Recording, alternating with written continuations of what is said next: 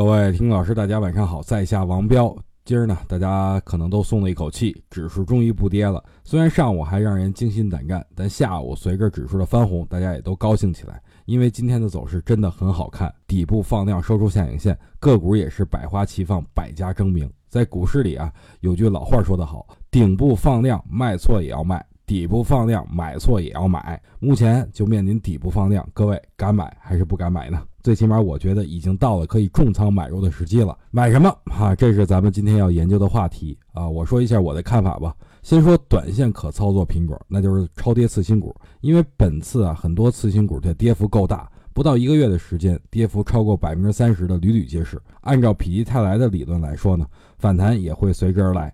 再说中线可投资品种吧，我觉得非雄安莫属，但反复震荡肯定是会有的。不过长远来看，雄安是千年大计，也是值得咱们持有千年的。